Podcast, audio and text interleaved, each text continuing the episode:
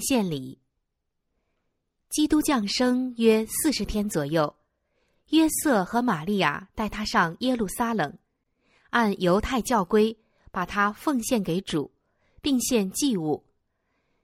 基督作为人类的替罪者，必须各方面按律法行事。此时，他已受割礼作为遵守律法的承诺。按律法规定。母亲应献一只一岁的羊羔作为燔祭，一只雏鸽或斑鸠作为赎罪祭。父母若因贫穷无力奉献羊羔，律法规定可献一对斑鸠或两只雏鸽，一只为燔祭，另一只为赎罪祭，这样也可蒙悦纳。凡奉献的祭物，必须是没有瑕疵的。因他是预表基督，表明他的身体没有残缺，他是无瑕疵、无玷污的羔羊，他的体格没有任何缺点，是强健有力的。耶稣过着一种顺乎自然律的生活，上帝的计划是要人类顺从他的律法，从而在身体和灵性上都达到上天的标准。耶稣在这方面为我们树立了完美的榜样。奉献长子的礼从最早就开始了。上帝曾应许赐下天上头生的来拯救罪人。每一家庭通过奉献长子的礼，答谢天父这无比的恩赐。长子要献身于祭司的职分，在人间做基督的代表。上帝拯救以色列人出埃及时，曾重申奉献长子的礼。以色列民在埃及为奴之时，耶和华吩咐摩西去见埃及的法老王，说：“耶和华这样说：以色列是我的儿子，我的长子。我对你说过，容我的儿子去，好侍奉我。你还是不肯容他去。”看呐，我要杀你的长子。摩西传达了上帝的警告，但傲慢的法老回答说：“耶和华是谁，使我听他的话，容以色列人去呢？我不认识耶和华，也不容以色列人去。”于是，上帝为他的百姓行了神迹，把那些可怕的灾难降在法老头上。最后，他吩咐行毁灭的天使，杀死了埃及人的长子和头生的牲畜，为了把上帝的选民从那被咒诅的民族中分别出来，以色列人按着指示宰杀羊羔，把羊血涂在门框和门楣上，每一家都要如此行，使那灭命的天使来执行死刑时。可以越过以色列人的家。这一场灾祸降于埃及之后，耶和华对摩西说：“凡投生的，无论是人是牲畜，都是我的，要分别为圣归我。因为我在埃及地击杀一切投生的那日，就把以色列中一切投生的，连人带牲畜，都分别为圣归我。”他们定要属我，我是耶和华。圣所宠祀的礼仪制定之后，上帝拣选了立位之派代替以色列的一切长子在圣所服务，但长子仍算为属耶和华的，所以要用代价赎回来。如此，奉献长子的礼具有特殊意义，一方面。纪念上帝为以色列人所施的奇妙拯救，同时也预表上帝的独生爱子将要实行更大的拯救。正如那涂在门框和门楣上的羊血，救了以色列长子的命，从基督身上流出的鲜血，照样具有拯救世界的能力。由此可见，基督的奉献里。具有何等的意义啊！可惜，值班的祭司没有看明幕后的真意，更无法测透其中深藏的奥秘。奉献婴孩的礼是司空见惯的，日复一日，当婴儿被献归主时，祭司接收了其赎银。日复一日，他按常规执行业务，也不理会其父母是谁，除非奉献者具有富裕或尊贵的身份。约瑟和玛利亚是穷人，他们带着婴孩进前来时。祭司们看到的只是一对衣着简朴的加利利夫妇，他们的外表毫不引人注目，他们拿来的祭物也是贫困阶层所献的。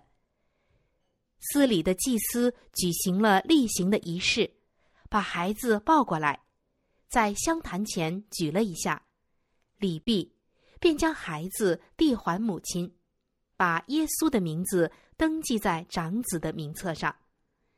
行礼时，这位祭司根本没有想到，他抱的婴孩就是天上的君，荣耀的王，就是摩西所说：“主上帝要从你们弟兄中间给你们兴起一位先知，像我。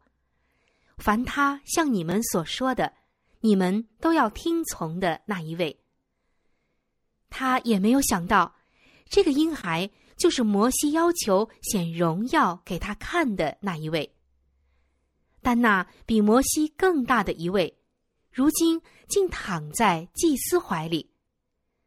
当他登记孩子的名字时，也就登记了犹太民族一切宗教制度之根基的名字，那名字要成为这制度宣告终止的凭证。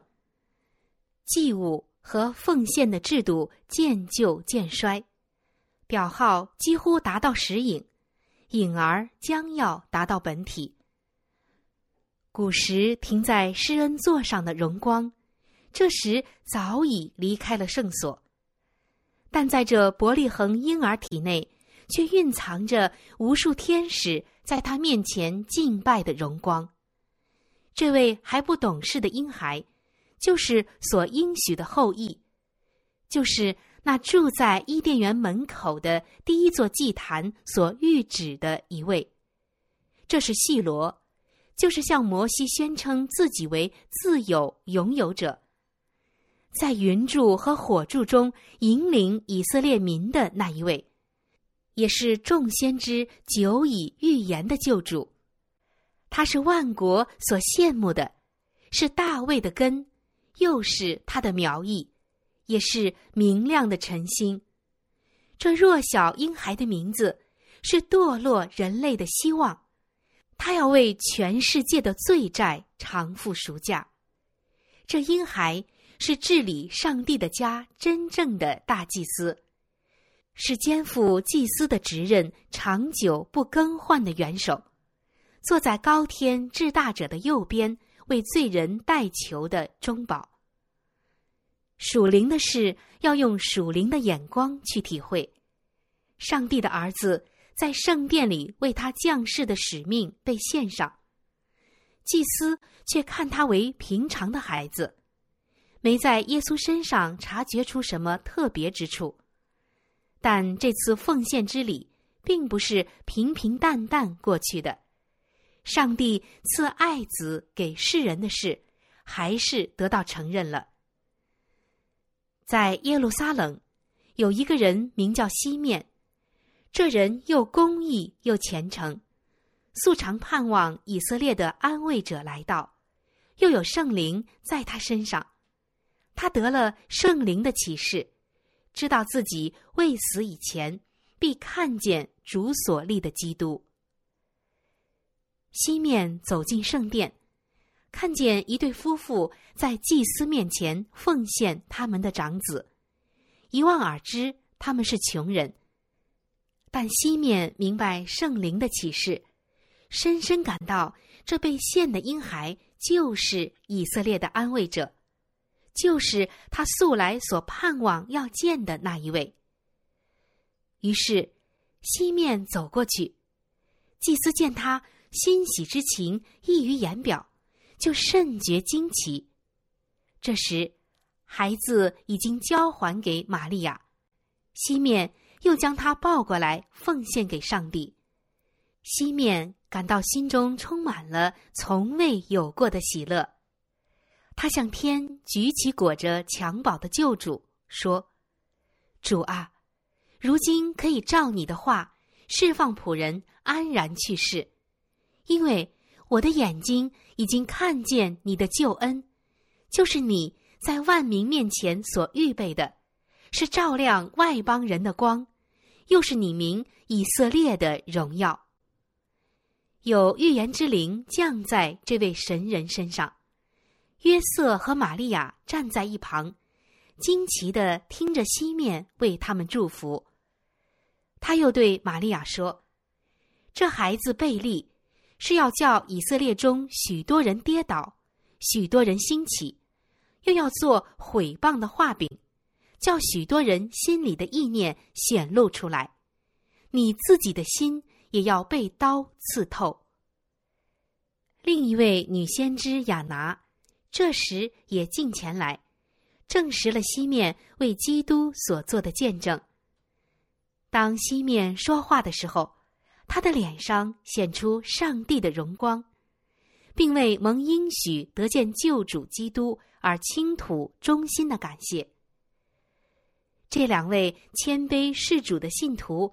没有白白的研究预言，可惜那些身为以色列祭司和官长的，虽然眼前也有宝贵的预言，却没有行走在主的道路上。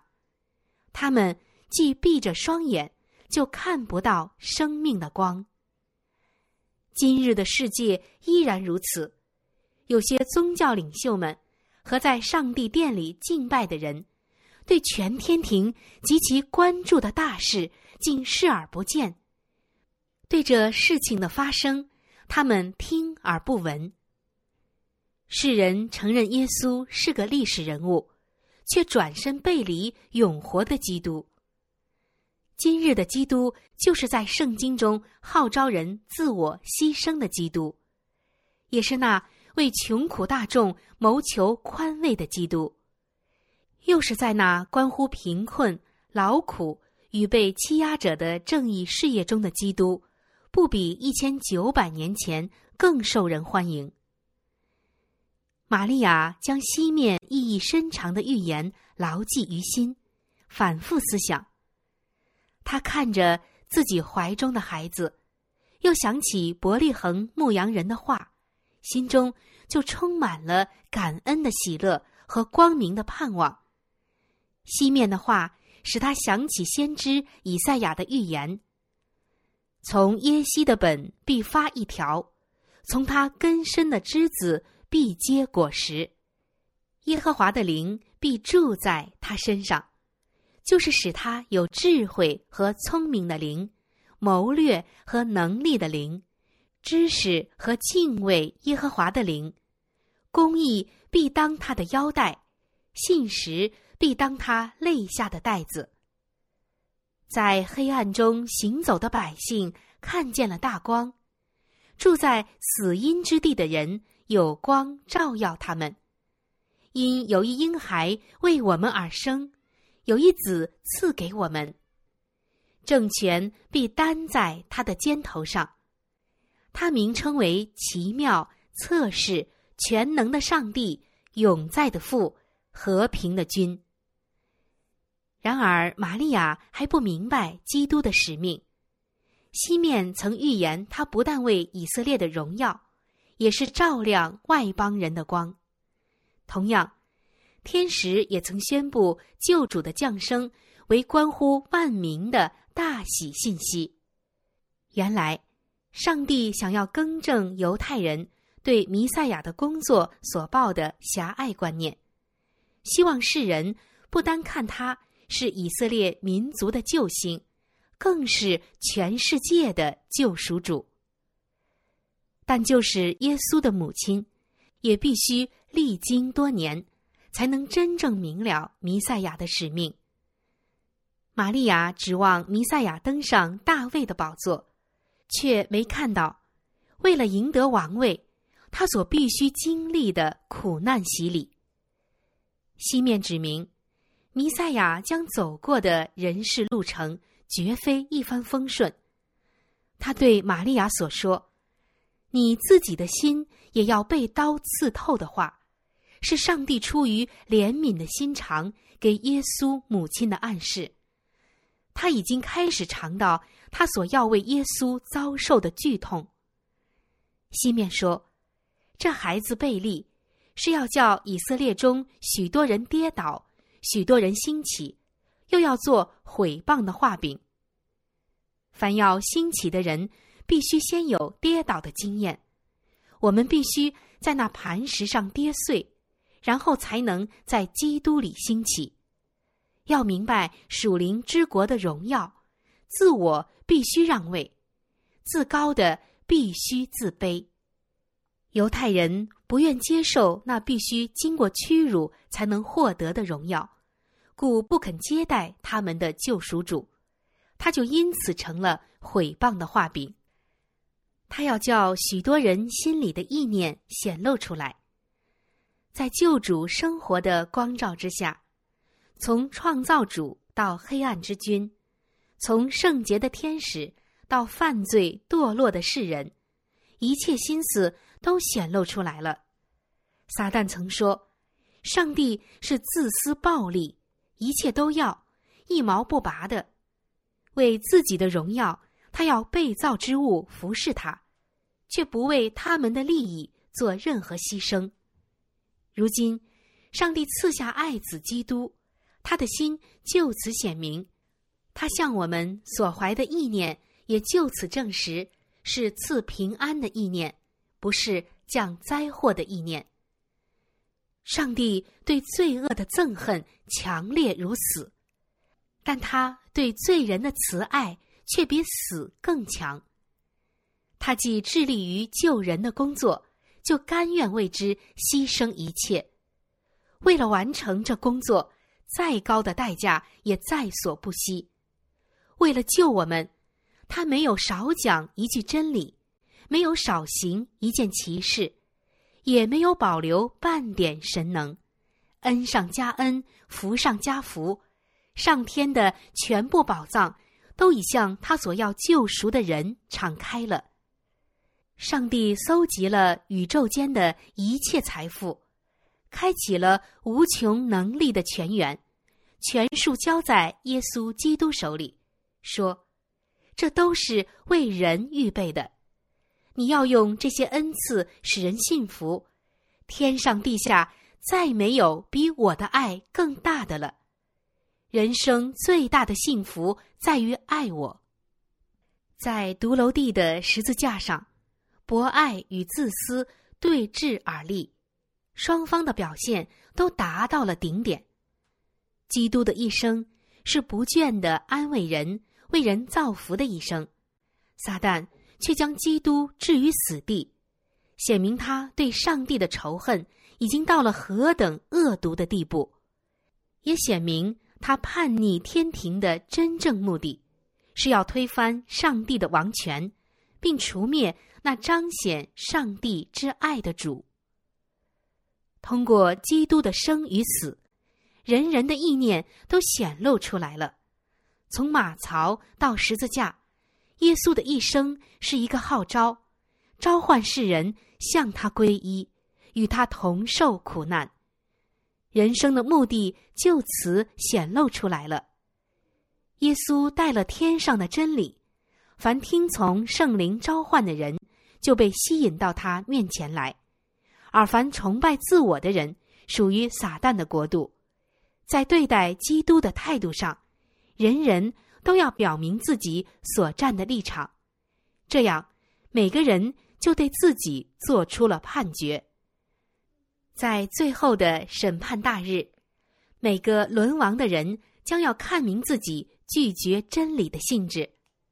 那时，十字架。必将出现，每个被罪弄瞎的心眼，必看出自己同十字架的真实关系，并在独楼地的惨景和那神秘的受难者面前服罪。每个虚谎的借口必被扫除，世人叛逆的穷凶极恶的本质将暴露无遗，人们将要看出他们所拣选的到底是什么。在长期斗争中的一切有关真理和谬道的问题，此时都要得出答案。在全宇宙的审判厅里。众人都将看明，罪恶的存在不能归咎于上帝，而且上帝的圣旨绝不是导致罪恶的。上帝的施政并无缺点，也无任何足以引起不平的因由。当一切意念尽都显露无疑时，忠心的圣徒和叛逆的恶人都必扬声高呼：“万世之王啊！”你的道途易哉成哉，主啊，谁敢不敬畏你，不将荣耀归于你的名呢？因你公义的作为已经显出来了。